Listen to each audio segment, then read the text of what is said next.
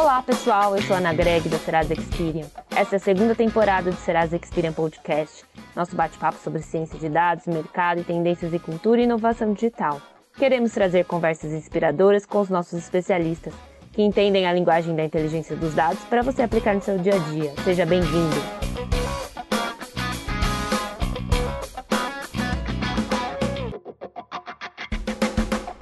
Histórico de comportamento financeiro conta muito no momento de obter crédito em um banco ou em qualquer outra instituição. E uma das formas de conhecer a principal ferramenta de análise de crédito é por meio do Serasa Score. O score nada mais é do que uma pontuação com base em modelos estatísticos e analíticos que mostra quais as chances de você se tornar inadimplente.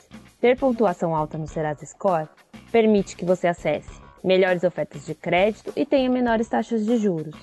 Para as empresas, as negociações ficam mais precisas e direcionadas. Com isso, os sonhos que o crédito ajuda a realizar acabam ficando mais próximos. Sobre esse assunto, eu converso com duas referências de peso. O economista mais influente do Brasil, segundo a Forbes, Ricardo Amorim, e com o diretor de Analytics da Serasa Experience, Júlio Guedes. Tudo bem, Ricardo? Tudo ótimo, Ana. E você?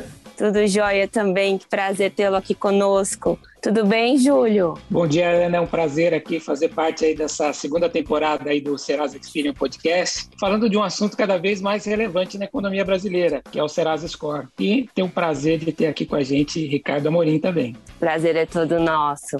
Ricardo, hoje a gente sabe que mais de 75% da população brasileira já consultou seu próprio score pelo menos uma vez na vida e que 55% das empresas utilizam esse tipo de informação para tomar decisões sobre vender a prazo ou conceder crédito e financiamento. Então a gente pode dizer que o score é um dado bastante relevante no dia a dia das pessoas e empresas. Mas como que isso funciona na prática? Bom, na prática é um instrumento para permitir, por um lado, que quem dá crédito conheça melhor para quem está dando crédito e, por consequência, que possa oferecer condições mais atrativas, melhores, é, custo menor, é, enfim, que seja muito melhor para quem está recebendo crédito. E por outro, do ponto de vista de quem precisa de crédito, é exatamente um instrumento que permita que você possa ter mais opções, mais acesso e, mais uma vez, também em condições melhores. É, e isso é feito através do, do histórico. É, é, mais ou menos é, como um currículo mostra para a nossa vida profissional o que, que a gente já fez e quem vai empregar pode ter uma ideia de qual é a capacidade daquela pessoa que está sendo empregada. O, uh, o score de crédito faz a mesma coisa. Ele mostra o que, qual foi o que, que você fez relacionado a crédito até aquele momento e, por consequência, o que quem está emprestando dinheiro para você pode esperar. E aí, quando você reduz a incerteza para quem empresta, as condições acabam melhorando. Você viveu muito tempo nos Estados Unidos, né? Onde você sentiu muito na pele, né? Os efeitos aí do score, como que é morar em outro país. Conta pra gente um pouquinho como que foi isso. Você tem toda a razão. Eu uh, me mudei para os Estados Unidos em 2001, morei nove anos lá. E uma das coisas que para mim foi muito marcante, logo que eu cheguei, uh, eu cheguei no banco que eu, que eu abri conta, o banco onde eu recebia o meu, meu salário, enfim e uh, pedi um cartão de crédito. E aí eles falaram: a gente não pode te dar o cartão de crédito, porque você não tem histórico e score de crédito aqui. Mas como é que é isso? Não, não, é o seguinte, você, como uh, você nunca tomou dinheiro emprestado, que eu, eu, não morava lá, não sabia, é, a gente não sabe se você paga ou não paga. Então, como é que funciona aqui? Você precisa primeiro construir um histórico de crédito para depois a gente poder te dar o cartão. Eu falei, bom, mas como é que eu faço isso? Primeira coisa que você tem que fazer é pegar um cartão, além de você ter um cartão de débito, que isso o banco me deu de cara, uh, você vai ter, porque aí é a primeira coisa que ajuda na construção desse histórico de crédito, mas a segunda, você precisa ter um cartão é, de um varejista. Então fui lá eu é, para um varejista comprar alguma coisa, pegar um cartão, porque a partir daí, a partir daquela primeira compra que eu fiz a crédito como varejista e paguei, comecei a construir esse histórico e aí pude tirar o cartão de crédito e todo o resto. E, e a outra coisa que é muito interessante é que, e que é muito comum na cultura do americano, uh, ele acompanha ao longo do tempo como está evoluindo esse histórico de crédito dele, porque isso é importante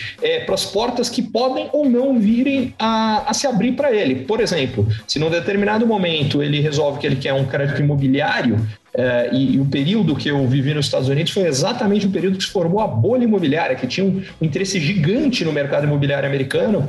E, e, o resultado é: quem não tinha bom score de crédito não conseguia dinheiro para comprar, não conseguia financiamento, perdão, para comprar um imóvel.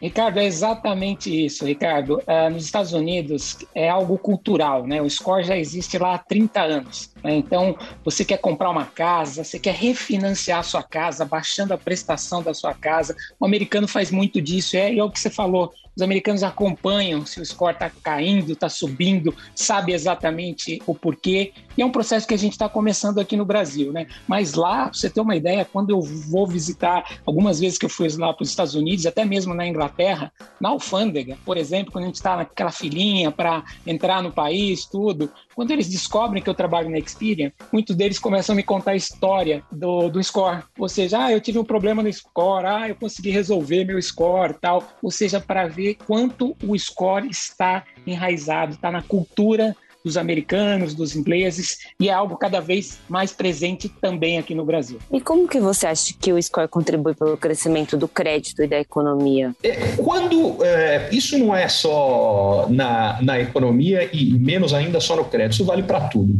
Quanto maior a incerteza associada a alguma coisa, ou seja, quanto menos a gente sabe sobre aquilo, a gente tende a ser mais cauteloso e, por consequência, eh, aquilo acontece menos. Com crédito é igualzinho.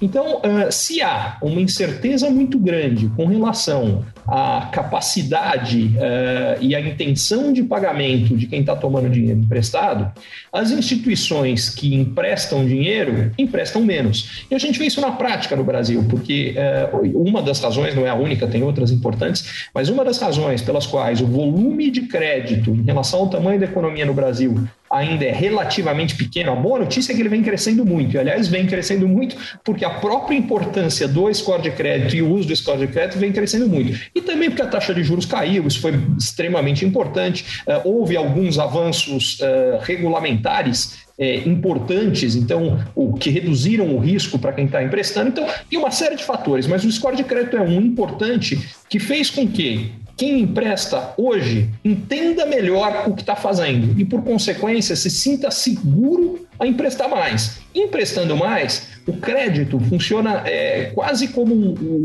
o, o, óleo funciona é, para um carro. Se você torna as engrenagens menos travadas, o carro funciona melhor. Carro ou qualquer máquina. É, acontece exatamente a mesma coisa com a economia.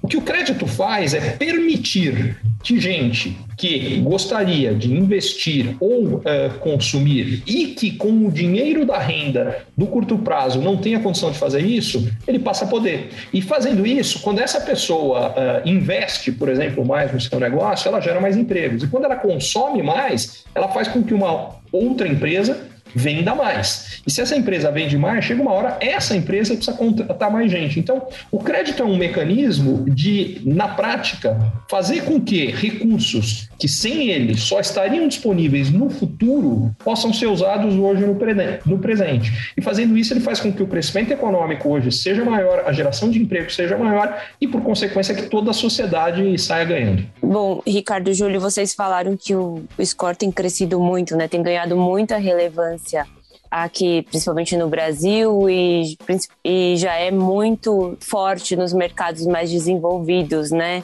Só que ele não é tão novidade assim, né? Porque as empresas já o usam há muito tempo. Por que, que agora esse tema vem ganhando mais relevância e tem crescido mais? Olha, na minha opinião, uma das dos fatores importantes é que a disponibilidade de crédito no Brasil vinha crescendo e para permitir que isso acontecesse, as instituições precisariam se sentir uh, mais seguras. Por que está tendo mais disponibilidade de crédito? É, primeiro que a economia brasileira, com, com trancos e barrancos ao longo do período, mas nas últimas três décadas ela vem se tornando cada vez mais estável. E quanto mais estável é uma economia, é, em geral, maior o volume de crédito disponível, porque quando a gente tem grandes instabilidades, é, essas instabilidades fazem com que de uma hora para outra venha uma crise econômica, muita gente perde o emprego, perdendo o emprego, perde a capacidade de eventualmente honrar os seus compromissos de financiamentos que tenham sido assumidos, e além disso, é, essas pessoas reduzem o consumo, o que faz com que empresas também tenham perda de receita e também possam ficar em dificuldade é, para honrar os compromissos que essas de crédito que essas empresas tenham assumido. É, à medida que a economia vai se tornando mais estável, esse risco vai caindo, e por consequência, o volume de financiamento disponível cresce, os prazos de financiamento aumentam, e esses dois fenômenos vêm acontecendo no Brasil. E com a pandemia, que a taxa de juro base básica Selic chegou a cair a 2%. É um negócio que, para a realidade brasileira, há, há, pouquíssimo tempo era impensável. É, o que acabou acontecendo é que esse processo de expansão de crédito ganhou um impulso adicional. Por exemplo, o, o Júlio comentava antes a importância nos Estados Unidos do score, particularmente para o crédito imobiliário. O crédito imobiliário no Brasil, nos últimos 12 meses, o volume de crédito imobiliário mais do que dobrou. Então, à medida que a disponibilidade de crédito cresce, o interesse pelas pessoas, das pessoas em eventualmente poder usar essa possibilidade que é tomar crédito também aumenta. E elas falam, bom, mas o que, que eu preciso para isso? E aí o score entra com, com, tudo. E eu falei do crescimento dos últimos 12 meses, mas esse crescimento da oferta de crédito não começou há 12 meses, ele já vem antes, mas vem se acelerando mais recentemente. E acrescento a isso, Ricardo, o fato que também existem mais dados disponíveis, né? Porque antes, como funcionava, por exemplo, o nosso score aqui? Nós tínhamos, na verdade, considerávamos muitos atrasos, né, que os brasileiros tinham, né, nas suas contas, tal. Isso acabava penalizando muito o brasileiro. Agora, nós temos o cadastro positivo, né? Que o cadastro positivo é demonstra o histórico de bons pagamentos também. Então, se, se a pessoa passa a vida inteira pagando os seus, os seus cartões de crédito, seus financiamentos, ou mesmo se teve problemas no passado, mas já se recuperou, tudo isso é levado em conta agora, ou seja, mais dados disponíveis, você acaba tendo um score melhor, né, um score com uma discriminação maior, e com isso ajuda, por exemplo, a, a quem está concedendo crédito, os bancos, as financeiras, a conseguir, de repente, aprovar mais, ajudando a entrar nesse ciclo virtuoso porque com um score melhor, ao invés de aprovar, sei lá, é, 50% dos brasileiros, aqueles que batem a sua porta, você pode aprovar 60%, mantendo a mesma inadimplência. Ou talvez até reduzir a sua inadimplência, né? aprovando mais e com isso, de novo, ajuda a economia e entra nesse processo todo que você está falando. Dá para reduzir também, acompanhar a Selic, trabalhando com uma taxa de juros mais baixa, porque você sabe exatamente mais, é, como discriminar mais o risco. E o score é essa ferramenta que possibilita. Júlio, se eu posso pegar um gancho uh, no teu comentário que é muito importante, eu queria trazer três pontos associados a ele. O primeiro é que quando você fala que as instituições podem emprestar para mais gente, você está absolutamente correto, mas é mais do que isso eventualmente emprestar mais também para aquelas mesmas pessoas. Então, esse é o segundo, segundo impacto importante e que, do ponto de vista de cada um dos indivíduos, é, é, é fundamental. O segundo, quando você fala da maior disponibilidade de dados, é, isso é muito importante e isso só vai crescer daqui para frente, é, por duas ou três razões. A primeira é que a capacidade computacional dos dados não para de crescer, quer dizer, quanto mais a gente tem é, a, a velocidade dos computadores avançando, pela lei de Moore, ela mais ou menos dobra a cada um ano e meio, dois, é, o que se acaba tendo é que isso aumenta muito a capacidade uh, de análise de dados. Para a gente falar, está ah, dobrando cada ano, parece pouco, mas esse processo é exponencial uh, e o impacto disso no longo prazo é gigantesco. Então, por exemplo, desde que surgiu uh, inteligência artificial, que é uma coisa cada vez também mais usada e contribuindo para esse processo de análise de dados, a, a inteligência artificial não surgiu agora, ela surgiu na década de 60. De lá para cá, a capacidade computacional é mais de 260 milhões de vezes maior do que quando ela surgiu, o que significa que a inteligência artificial consegue fazer muito mais. O, o outro ponto que é, que é importante é que, além da gente ter uh, mais dados, além de isso aqui colaborar para a gente poder não só dar crédito para mais gente, mas dar mais crédito para quem tem, você chamou a atenção de algo muito importante que precisa mudar, e eu diria está mudando, mas está só no começo disso acontecer, que é a mentalidade do brasileiro com relação ao score. Porque como na origem, como você muito bem colocou, o que a gente tinha era um registro de inadimplência, as pessoas, uh, ainda muita gente hoje associa a ideia de, erradamente, associa a ideia de score é, com algo que significa ser mal pagador, isso não é Não, ser, não ser mal pagador, em outras palavras, não ter o nome sujo, é só o primeiro passo. A gente precisa focar no positivo, em outras palavras, a construção de um histórico de bom pagador.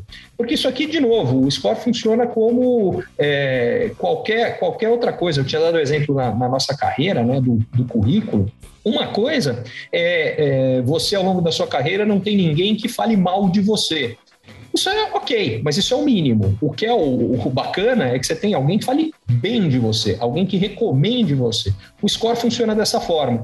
Uh, então é importante ter essa mudança de mentalidade, saindo do uh, evitar alguém que fale mal, que nada mais é do que você ter um registro popularmente chamado de nome sujo, uh, ah, para o contrário, você tem um histórico que fala, pô, esse cara é ponta firme. Boa analogia, é isso mesmo, Ricardo, é, é histórico de bom pagamento, né? Então acho que é, é, isso é super relevante e o que você falou também que faz todo sentido é dados e tecnologia a favor das empresas e dos consumidores, ajudando as duas pontas do processo né, e ajudando também a economia. É, e a própria aceleração da transformação digital contribui para isso, né? Porque quanto mais a gente vai para o meio digital, mais a gente deixa dados, dados rastreáveis e que uh, são usados e que colaboram para uma melhor compreensão uh, de quem nós somos, o que nós fazemos e isso vale para tudo, inclusive para o histórico de crédito. É, vocês falaram, né, que a pandemia acabou acelerando aí muitas coisas. Júlio, conta pra gente o que, que foi incorporado em relação a novos modelos de scores. E eu também queria, você falou de alguns exemplos, mas que você falasse um pouquinho mais o que você tem observado, né, nas diferenças de pontuação de crédito com e sem a inclusão dos dados do positivo. Bom, Ana, a pandemia deixou o mundo muito mais dinâmico, né? Muitas pessoas tiveram que fazer coisas diferentes, né? Milhões de brasileiros, né, criando seu próprio negócio, né, deixando muitas vezes um emprego formal que ele tinha no restaurante que acabou fechando, tendo que se virar literalmente. Né? E o score tem que ser capaz de capturar todas essas mudanças, ou seja, é, é, tem que ter condições também de estar tá se readaptando. E a gente acabou lançando aí uma, uma nova versão, né, o Serasa Score 2.0, que trouxe muito mais discriminação aí para os bancos, financeiras, varejistas, pequenos empresários, né, que utilizam também o Score, né? E com isso mais empresas passaram a utilizar esse novo Score, sempre procurando ser mais e mais transparente, né, trazendo novidades também de como que a gente mostra esse score para o consumidor, né, que, que ele pode consultar seu score a qualquer momento no nosso site, no aplicativo, né, mas ainda a gente está no início, vamos dizer, aí de uma longa jornada né, de comunicação junto aos consumidores, né, falando do exemplo lá dos Estados Unidos, eles estão há 30 anos nesse negócio, né? Nós estamos um, um período muito mais curto, tá? E a cada momento a gente vai trazer novidades nisso, né? Em ser mais e mais transparente, né? Sempre existem oportunidades de melhoria. E quando você fala aí da, da diferença, né? Nas pontuações do com e sem dados do positivo, né? O Ricardo até mencionou, né?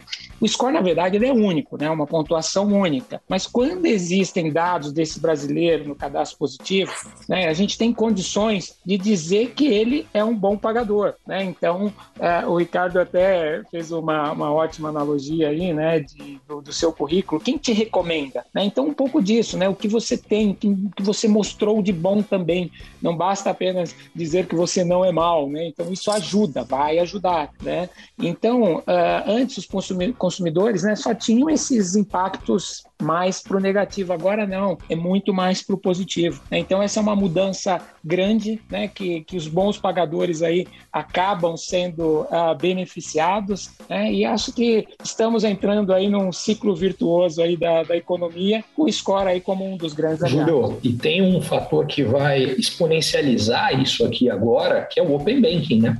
Porque à medida que a gente tem uh, novas instituições é, podendo entrar uh, e emprestar dinheiro, seja para pessoas jurídicas ou para pessoas físicas, uh, e que, ao contrário daquele banco onde você já tinha toda a sua, a sua relação, todo o seu histórico estava lá, através do Open Banking, essa informação começa a, a chegar a mais, uh, a mais instituições que vão se dispor a emprestar ou não, e com o histórico como mais um fator que se soma a isso para dar mais segurança para essas, essas instituições. Então, na realidade, o que o Open Banking, o Open Finance faz é a possibilidade de ter mais competição entre quem oferece produtos financeiros, o que basicamente é, é algo que ajuda o consumidor, ajuda o cliente no final das contas. Mas para que isso seja verdade, ele precisa de informação. E uma dessas informações é exatamente o score. Muito bem lembrado. Open Banking, Ricardo, na verdade, não sei se todo mundo sabe como funciona, mas o consumidor vai ter o direito né, de autorizar, né, de compartilhar os dados do seu extrato, da sua conta corrente, do seu cartão de crédito com o seu banco, com um futuro banco seu, uma, uma, uma fintech, uma startup. Né? Então, isso fica na mão do consumidor. Né? E ao, a partir do momento que ele concede esse direito para aquela instituição né, de disponibilizar aquele dado, é, tem muito mais informação disponível que vai se combinar com todo o histórico dele também no cadastro positivo tal, e tudo isso vai trazer um novo score. Né? Então, essa acho que é uma novidade aí que a gente vai ter também, o score utilizando dados do, do, do do Open Banking, né? Então acho que isso é, é, é algo super relevante que veio para ajudar e o grande objetivo de tudo isso é que o consumidor possa ter no final das contas uma taxa de juros menor e possa pagar uma prestação mais baixa né, do, do seu carro, da sua casa tal. Então, acho que, que é algo que veio para somar e, de novo, está na mão do consumidor dar ou não dar o consentimento. Então, acho que isso é super relevante e com certeza irá ajudar muito. E por que Open Finance? Né? Porque, na verdade, não é só bancos, né? mas as seguradoras, por exemplo, também entram nesse processo e tal. Então, acho que é uma mudança muito grande que vai acontecer aí na economia daqui para frente. E, e, estamos aí sempre é, no lado aí do, do consumidor para ajudá-lo cada vez mais a, a realizar seus sonhos. E vale ressaltar também que para as empresas o Open Banking vai ser uma grande ferramenta. Né? Então imaginem que você consegue ter acesso. Hoje a gente tem uma, uma uma economia ainda mais informal, temos pequenas empresas tal que muitas vezes não conseguem demonstrar uma capacidade de pagamento, mas com o Open Bank isso vai ficar mais fácil, porque você consegue demonstrar que tem circulado sim, você tem os seus fornecedores pagando, você pagando seus fornecedores, né?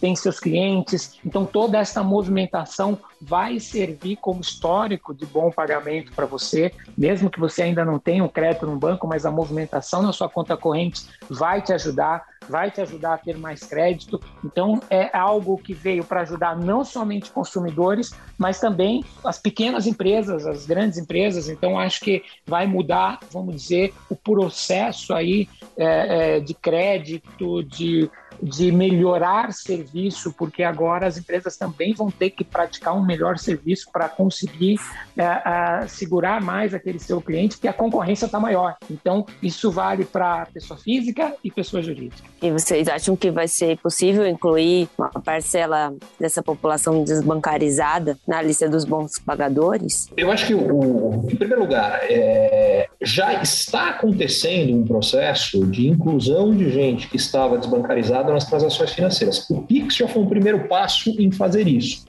Uh, e à medida que o Pix também começa a gerar informações a respeito dessas pessoas, uh, algumas que estavam, outras que continuam desbancarizadas, essas pessoas estão construindo o seu histórico que gradualmente vai gerar a possibilidade de que elas tenham acesso a produtos de crédito no mesmo exemplo que eu dei no meu caso nos Estados Unidos, eu era um desses desbancarizados nos Estados Unidos. Eu não tinha histórico bancário absolutamente nenhum quando eu me mudei para lá. Então, isso vai acontecendo gradualmente. É, mas, como eu disse, eu morei quase 10 anos nos Estados Unidos e eu saí de uma situação inicial quando eu cheguei que não tinha acesso a uma série de produtos porque eu não tinha histórico e depois, no final, passei a ter acesso a todos eles. Então, é essa possibilidade que se abre, é, não é um processo de hoje para amanhã, mas sim, ao longo do tempo, é, isso gera uma possibilidade de inclusão financeira e bancária gigantesca. Exatamente, quando o Ricardo menciona a questão do Pix, né, então movimentava-se muito dinheiro, né,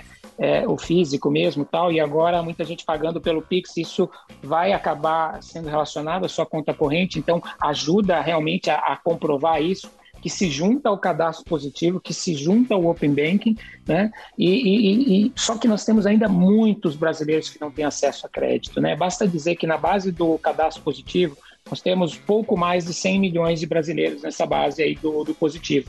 E o que leva a crer que tem muito mais do que 50 milhões de brasileiros que não têm acesso a crédito hoje, né? que não têm o seu cartão de crédito, que não tem o seu financiamento e tal. Então tem muita coisa ainda para ser melhorada, tem muita gente ainda para ser inserida e, e acho que todas essas mudanças regulatórias que a gente vem tendo vão ajudar, estão indo nesta direção, né? E, e nós temos novidades aí também, né? Que é, empresas de telefonia estão começando a compartilhar dados também para o cadastro positivo agora, né? Então vamos ter mais 100 milhões de brasileiros aí, muitos deles já estavam na base positiva, mas acrescenta-se um dado novo. Ou seja, se você paga alguma conta com empresa de telefonia, isso vai ajudar. Né? E pensando no, no futuro, né?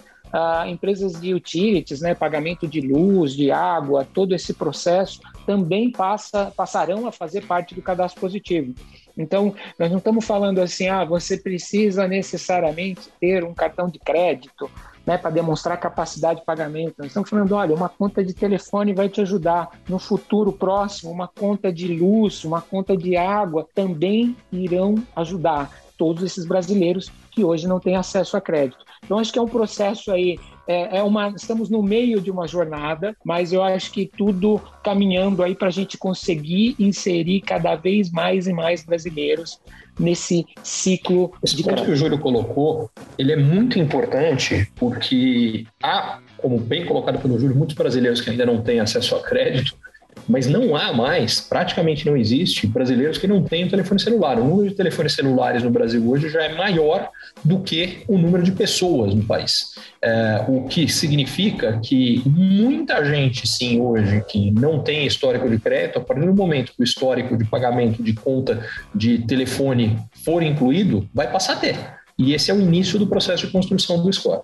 O que vocês estão esperando aí de tendências e novidades, seja para ou para economia ou para ou para em relação ao Serasa Score? Bom, cada vez mais eh, a gente tem procurado alternativas aí para ajudar consumidores, pequenos empresários, empresas em geral, a ter mais acesso a crédito, como a gente estava comentando, né?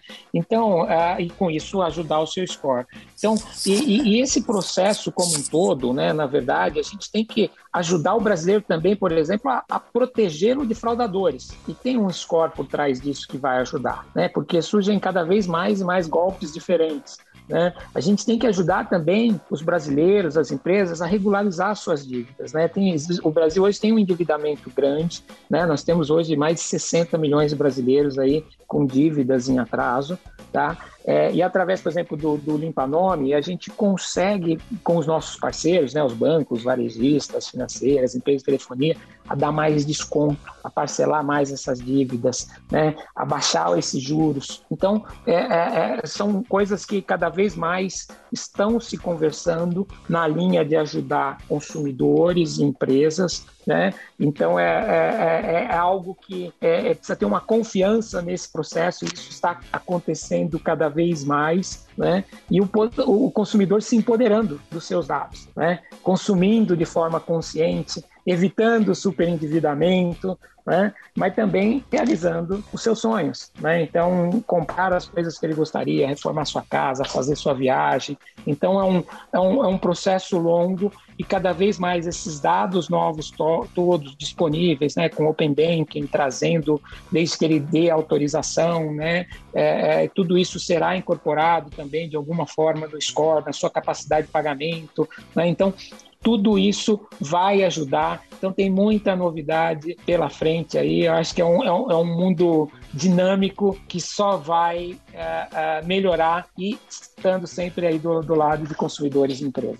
Eu acho que o ponto que eu ressaltaria é, eu faria uma qualificação a um ponto que o, que o Júlio colocou que é muito importante, que ele falou que o, o, brasileiro tem um endividamento muito grande. A qualificação que eu faria é, primeiro, que há muitos brasileiros endividados, como se falou, a gente está falando de dezenas de milhões, várias dezenas de milhões de brasileiros endividados. Uh, e o segundo ponto, que eu acho que é o mais relevante, na verdade, não é que o endividamento do brasileiro diretamente seja tão grande.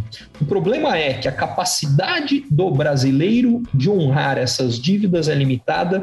E deixa eu explicar qual é a diferença disso aqui. Se a gente for comparar o total uh, de dívida do, dos brasileiros, por exemplo, os americanos, mesmo ajustando para a renda, porque é bom lembrar, o americano, em média, tem uma renda per capita que é cinco vezes a do brasileiro. Então, seria natural que ele pudesse ter um nível de uh, endividamento muito maior. Mas, mesmo ajustando para a renda, o americano deve, em média, praticamente quatro, cinco vezes mais do que o brasileiro. Então, não é que o endividamento do brasileiro Uh, seja gigante. O problema é que no Brasil a gente tem duas situações que fazem com que o brasileiro aguente um, um endividamento muito menor. É, a primeira, a gente tem, é, em geral, taxas de juros nos financiamentos muito mais altas e prazos nos financiamentos muito menores. Isso faz com que o valor da prestação fique mais alto. O grande problema no Brasil é que o comprometimento de renda para cada uma das prestações, é, em geral, é elevado. O que, que significa isso aqui? A gente tem uma. Vamos imaginar o seguinte: que um, alguém faz um financiamento de. Para os números ficarem mais fáceis, vou pegar números redondos mil reais. Se você dividir isso aqui em 10 parcelas, a gente está falando de uma. Cada uma das parcelas são de 100 reais. Se a gente falar que, olha, agora, aquele mesmo cara que emprestava em 10 meses, agora empresta em 20, ele está se sentindo muito mais seguro, exatamente porque o score de crédito fez com que ele fale, pô, eu posso emprestar por mais tempo, o valor dessa prestação, que era de 100, cai para 50. Por enquanto eu estou desconsiderando a taxa de juros, ele cai para 50.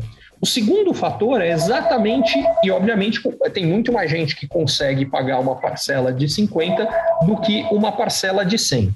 O segundo fator muito importante é quando nós temos uma redução significativa da taxa de juros. Porque quando a gente tem juros muito altos, o valor das parcelas, principalmente em financiamentos mais longos, ele tende a ficar muito mais alto também. Esses dois fatores fazem com que o comprometimento de renda caia e, por consequência, a capacidade de pagamento aumente. Eles são bastante importantes Primeiro, para ajudar quem hoje está endividado. Em segundo, naquele processo de inclusão que a gente comentou antes, para que gente hoje que não recebe crédito possa receber. E tanto a queda da taxa Selic, é, como a maior disponibilidade de informações para quem concede crédito, os dois levam a uma direção positiva aqui, onde isso deveria, ao longo dos próximos anos, mais uma vez, não é algo que vai resolver nada amanhã ou depois, mas ao longo do tempo deveria contribuir para a gente, incluir mais gente e conseguir regularizar a situação de gente que está endividada. Eu gostaria de dizer que é, o score, na verdade, ele traz segurança para a economia. Então, é uma ferramenta que veio para ficar, a gente sempre sabe que ele pode melhorar, né, na questão aí de ele já tem ajudado mais as empresas, né, então muito mais gente utilizando e tal, mas ajudar cada vez mais o consumidor, ajudar essa população aí desbancarizada. Né? Então acho que temos uma, estamos no, no começo, né, de uma, uma jornada aí e com certeza cada vez mais a parte da educação financeira é super importante, é né? um assunto que a gente ainda precisa falar, começar a falar isso nas escolas, tal. Então acho que é um processo aí que, que estamos evoluindo, tem muito para se fazer mas o, o, o, score aí tá, tá ajudando e estamos aí no, no caminho certo. Nossa, que conversa muito rica e esclarecedora, né? Acho que os ouvintes vão gostar muito. É, nosso episódio está chegando ao fim. Vocês gostariam de acrescentar mais alguma coisa? A palavra crédito vem do latim credere, que quer dizer acreditar. O que o crédito possibilita é que, em primeiro lugar, você possa ter um dinheiro hoje que só estaria disponível amanhã, isso só vai acontecer se quem empresta acreditar em você. O que o score e o cadastro positivo fazem é a mesma função de um amigo que fala bem de você, é fazer com que mais gente possa acreditar em você e, por consequência, disponibilizar para você coisas que não estariam disponíveis se não houvesse essa crença na sua capacidade de pagamento. Então, é, eu diria que é trate o seu score como você trata o seu amigo. E aí ele vai jogar a seu favor, vai trabalhar para você e vai fazer com que é, você tenha acesso a possibilidades que antes não estavam ou não estariam disponíveis sem ele. Ricardo, Júlio, foi um prazer tê-los aqui conosco. Muito obrigado. Obrigado, Ana. Sempre um prazer estar com vocês aí e conte com a gente aí para os próximos. Foi fantástico, é sempre bom uh, ouvir, aprender coisas novas. Obrigado, Júlio, por tudo que eu aprendi aqui. Eu que agradeço, Ricardo. Prazer aqui estar com você aqui e logo, logo teremos mais. Muito legal, gente. Obrigada mais uma vez.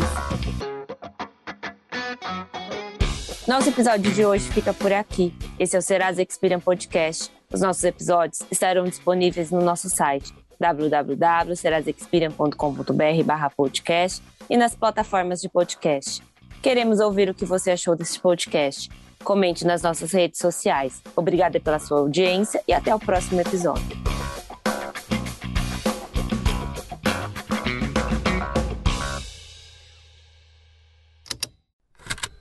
Esse programa foi produzido pela Estalo Podcasts.